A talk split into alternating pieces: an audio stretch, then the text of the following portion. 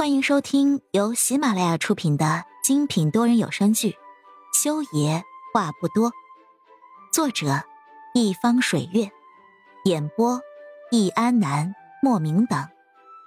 本书全部免费，记得订阅收听哦。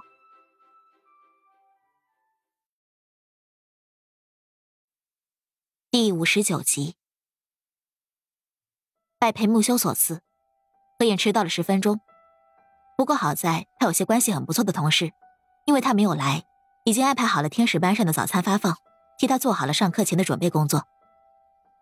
所以这一上午的课下来，何眼觉得感觉还好，并不是太过慌乱。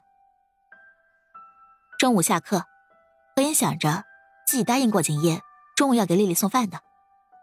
午饭还没有准备，他就借用了一下幼儿园的厨房以及厨房里面现有的食材，做了两份便当。一份是给裴丽丽准备的小米糊糊跟牛肉饼子，一份是给裴木修准备的。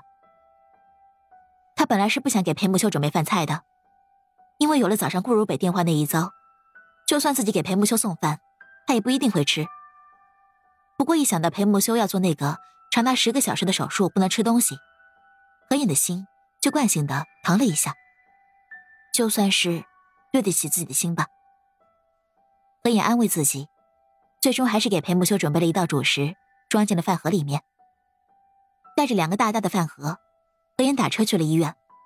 在医院门口下了车，他就直奔丽丽住院的那栋楼去了。只是到了丽丽病房门口的时候，何眼才发现小家伙没有在病房里面。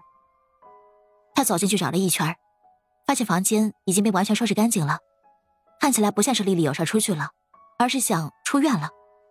您好，请问您？就在何眼将饭盒放在病房的茶几上，准备给景烨打电话问问情况的时候，一个护士走了进来，看着何眼，问他在这里干什么。哦，你好，请问这个病房的小病人是出院了吗？他头上的伤口完全痊愈了吗？见有护士，何眼赶紧问了一句：“哦，你是说裴丽丽小朋友呀？她转院了。”护士站在门口笑了笑：“转到空军总医院去了。”刚刚才走的，您是来给他送饭的保姆吗？护士看何眼穿着朴素，还带着两个饭盒，把他认成了来给裴丽丽送饭的保姆了。何眼愣了一下，转院了吗？不是在这个医院住的好好的吗？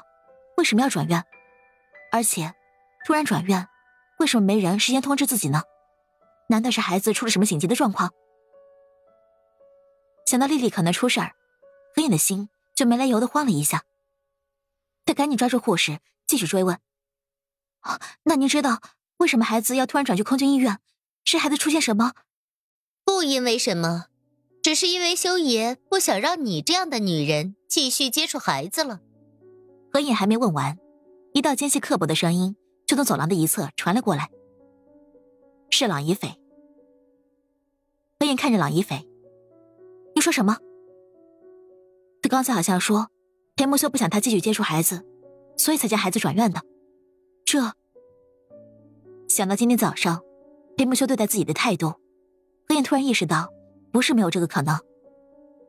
裴木修不让自己见孩子了，孩子是他的孩子，关于孩子的事情，所有决定权都在裴木修手里。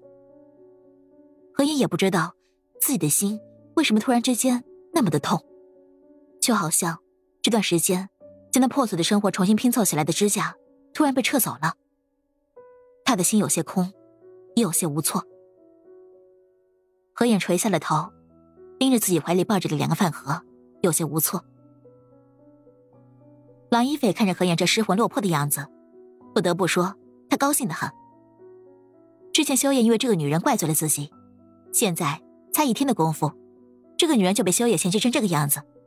哼亏他还想着通过讨好孩子来接近修野，现在孩子见不着了，他立刻变得屁都不是一个了，可真是大快人心啊！修爷的意思是，以后你离丽丽远点儿。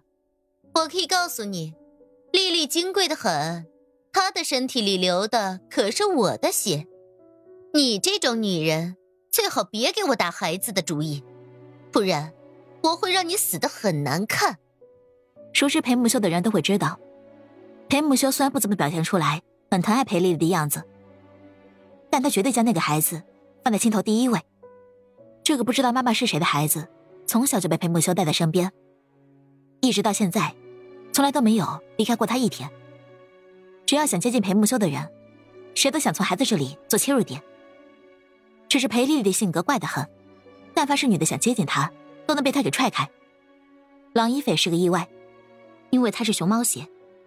裴丽丽这个年纪的皮猴，受伤出血是常事儿，所以只要裴丽丽会受伤会出血，郎一斐的作用就发挥出来了。他是裴丽丽的血库，他很骄傲。而何影，郎一斐的视线再度在何影的身上扫过，瞥着他那土鳖的样子，轻蔑一笑，连浪费时间嘲讽他都不想了，扭头就准备走开。你等等。亲爱的听众朋友们，本集已播讲完毕，下集精彩继续，别忘记订阅哦。